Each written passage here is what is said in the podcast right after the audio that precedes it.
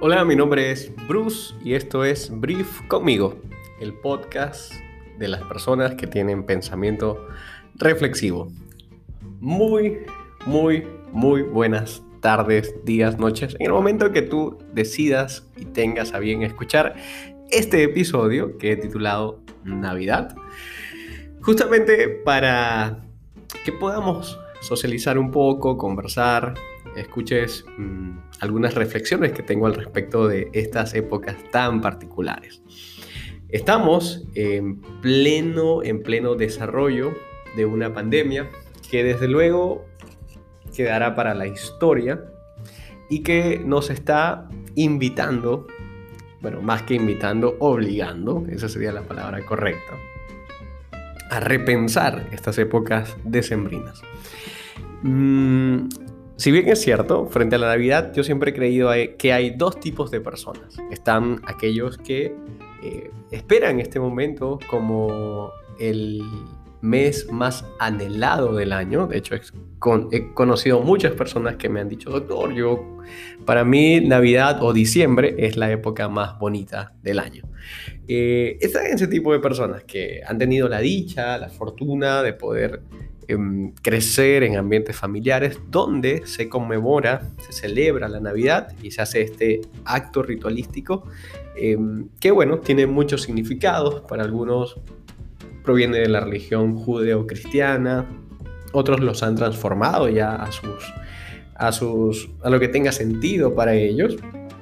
Y también existen otro tipo de personas, un gran número también de personas que hacen las veces del Grinch, es decir, de este peculiar eh, personaje de los cuentos de Navidad que es apático, indiferente e incluso en algunos momentos eh, viene a estropear estas fechas de Navidad.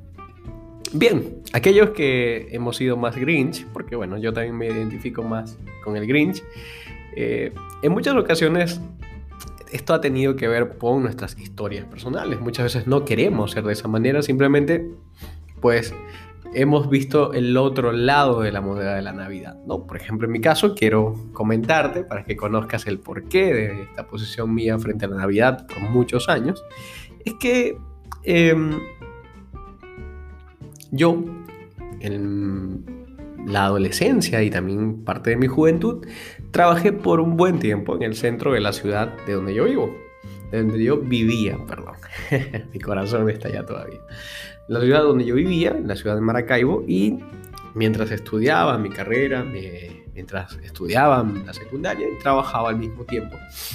Y las navidades, para mí, desde la óptica del que comercia, del que vende, sabe que es una de las temporadas más jugosas desde un punto de vista económico.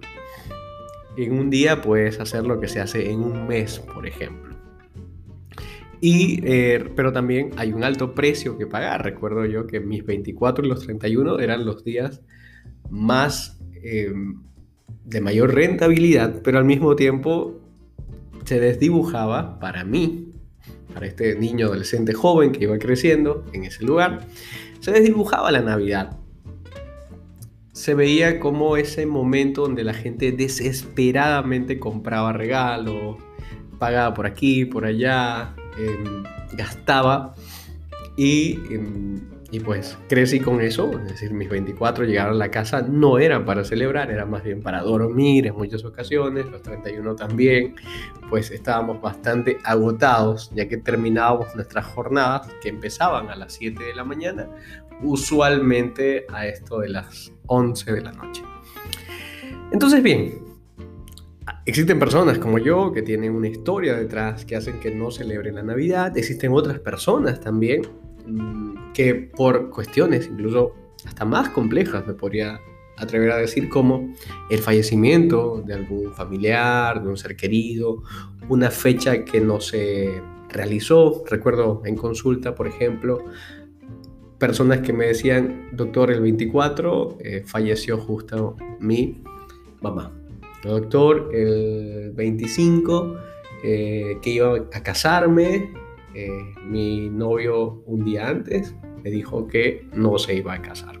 Entonces, claro, evidentemente estas historias trágicas que forman parte de nuestras vidas también terminan ennegreciendo esta fecha para muchas personas y no porque quieran intencionalmente formar parte de, de este grupo grande que le es indiferente la Navidad, pues terminan también colocando o teniendo una actitud frente a ella. Ahora bien, cuando pensaba en esto de la Navidad, en estas temporadas, me era muy difícil no em, evocar o también tomar en cuenta las pérdidas que hemos tenido este año. A estas alturas, tanto tú como yo, hemos tenido pérdidas en el mejor de los casos, si es que se puede decir mejor, de algún amigo lejano o incluso cercano, y en el peor de los casos de algún familiar directo, eh, llámese mamá, abuela, hermano, que ha venido a enlutecer esta temporada y que probablemente haga que tú te estés cuestionando el hecho de no celebrar estas fechas. Y de antemano quiero decirte que podrías tener toda la razón. Sin embargo, permíteme avanzar en el tema que hoy quiero conversar y compartir contigo. Mm, si eres de las personas que ha perdido un trabajo, por ejemplo, que ha, que ha roto una relación o que ha dejado también una relación, también todo esto hace que estas navidades, ya el mismo hecho de estar confinados, estamos ante una nueva cepa de, de COVID-19 y todo esto, todo esto hace que eh, no tengamos el espacio, el momento para la celebración. Perdón, la celebración tiene mucho que ver con ese momento de pausa que le damos a la vida para poder festejar el hecho de ser. Recuerdo haber leído de una guerra hace ya bastante tiempo en la cual estos dos países propusieron una tregua por un instante para poder celebrar sus navidades.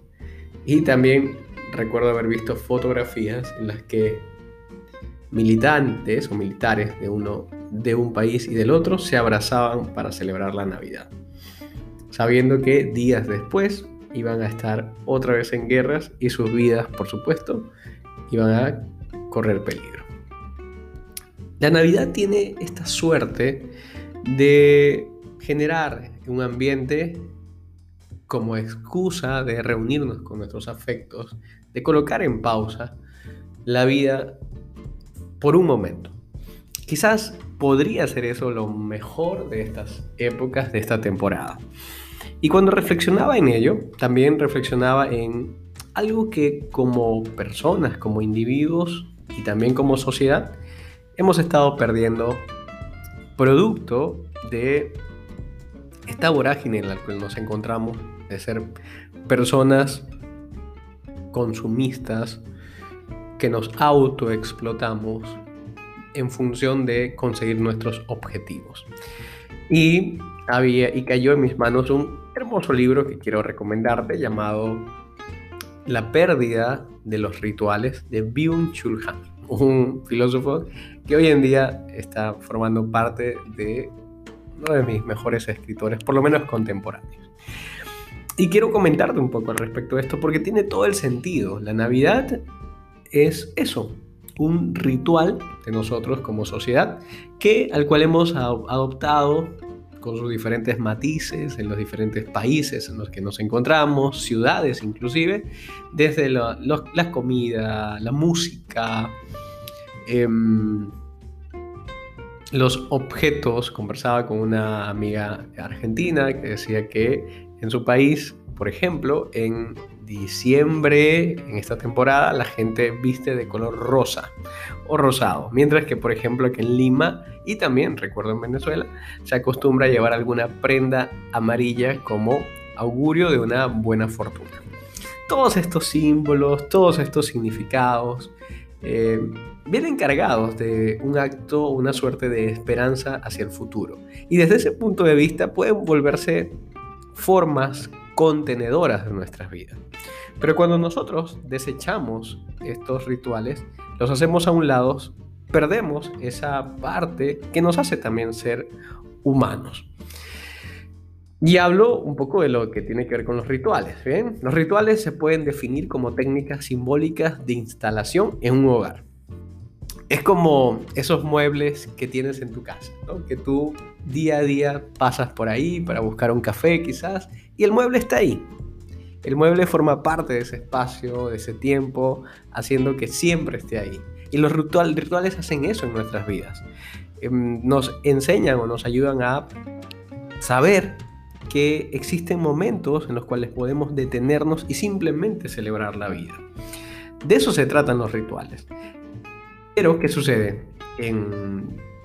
Si te das cuenta, los rituales hoy en día no nos sirven si somos personas productivas.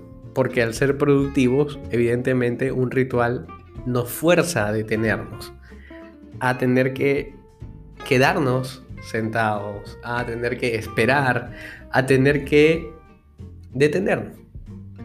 En fin, y al detenernos dejamos de producir y al dejar de producir dejamos de generar ingresos. Y por supuesto dejamos de lado nuestros sueños o nuestros objetivos. Em, el asunto es que deberíamos de pensar si esto para nosotros sigue siendo una forma de vivir que nos resulte importante.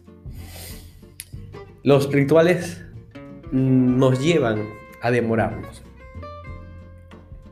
Y, por ejemplo, una de las cosas en las cuales yo trabajo actualmente bastante es con personas que sufren de depresión. Em, y me ha interesado mucho cómo la depresión y la ansiedad estos últimos 10 años han venido en aumento y creo, a ver, incluso hasta esta pregunta, ¿Te ha pasado que conoces algún familiar, algún amigo que está luchando actualmente con la ansiedad y con la depresión? Incluso tú has tenido que vivir con ello. Cuando la depresión tocó la puerta de mi vida, hace un par de años atrás, eh, recuerdo haberme puesto a pensar, pero ¿qué sucede si yo se supone que estoy haciendo todo lo que se debería de hacer?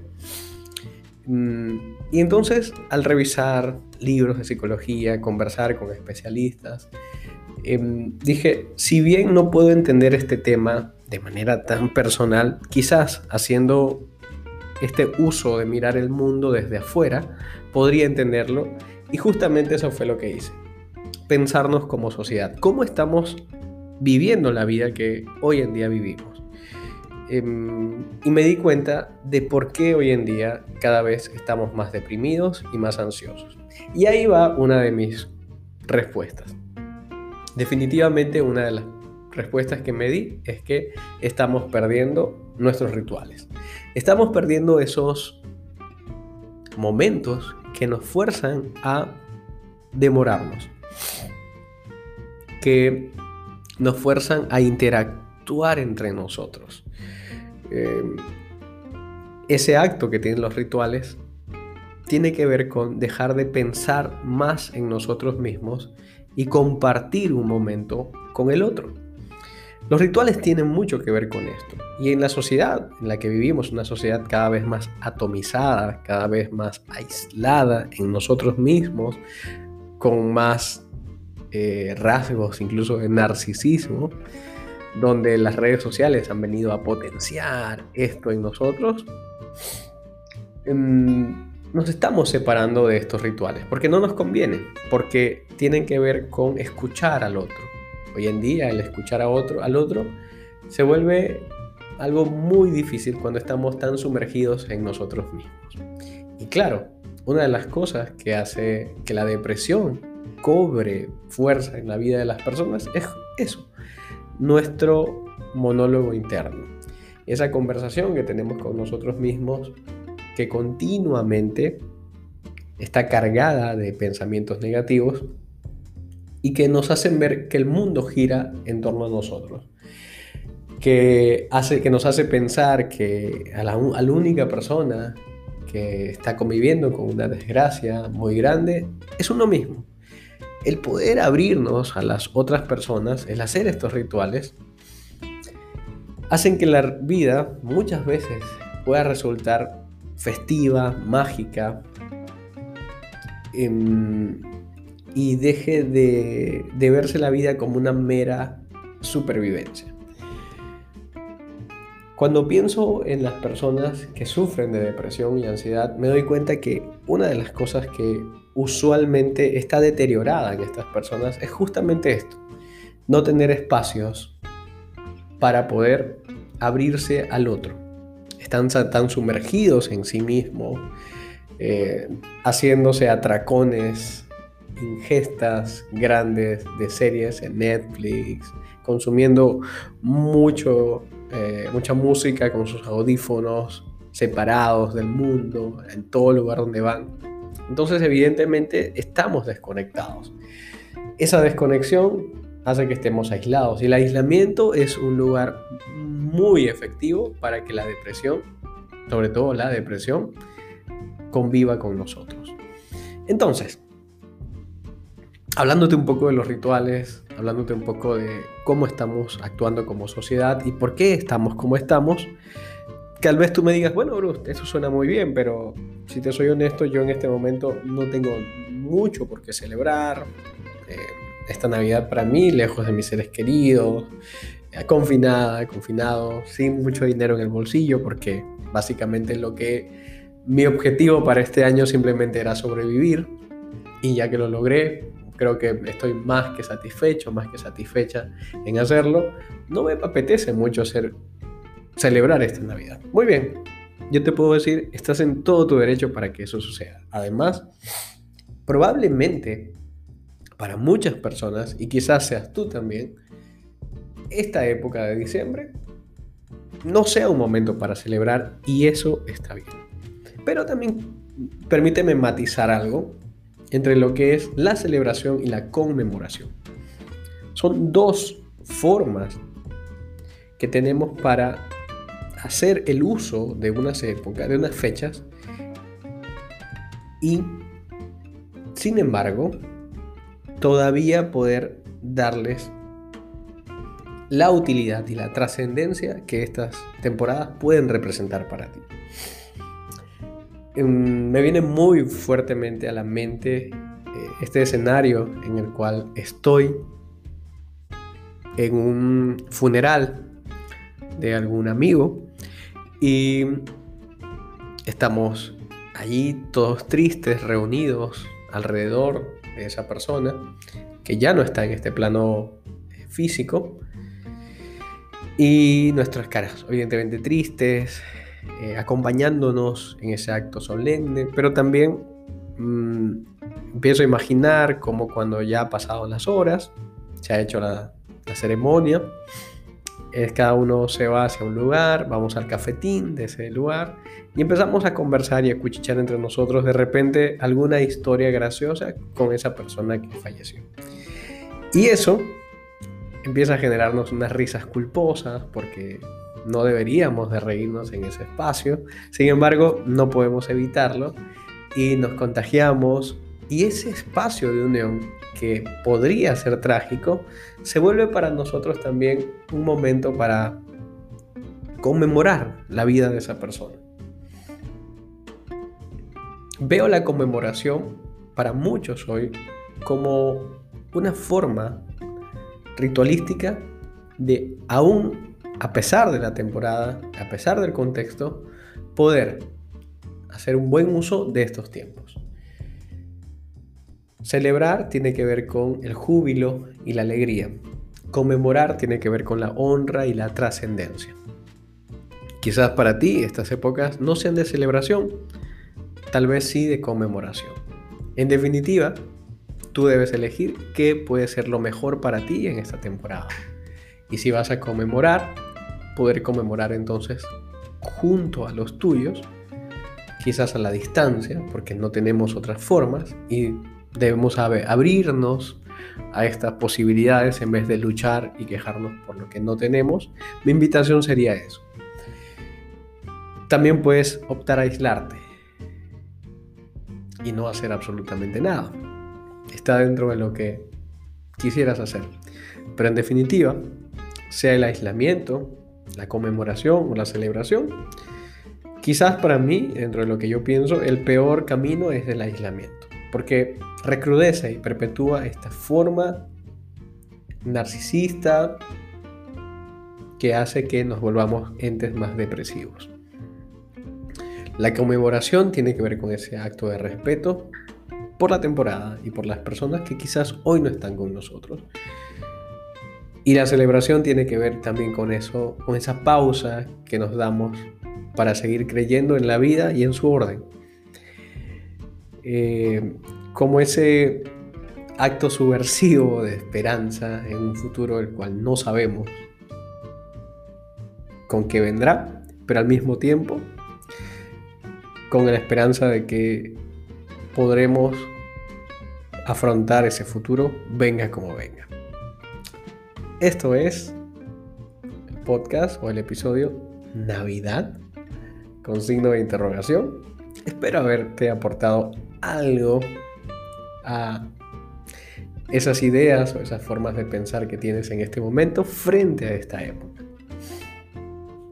Te envío un abrazo Deseo que puedas hacer un buen uso y darle un gran significado, sobre todo a esta temporada, sea el camino que decidas transitar, elegir. Te envío un abrazo. Si este episodio ha sido para ti relevante, te invito a que puedas enviárselos, linkeárselos a algún amigo, algún familiar que estoy seguro que probablemente le va a ayudar muchísimo. Esto lo hago con mucho cariño. Mi nombre es Bruce, soy psicólogo clínico y hago este espacio tanto para mis pacientes como para mi comunidad. Si tú estás escuchando esto es porque ya estás formando parte de ella, así que te invito a poder seguirme a través de mi red social en Instagram, psico.bruce o en mi Facebook, Bruce Ore. Estaré encantado de conectar contigo. Bye bye.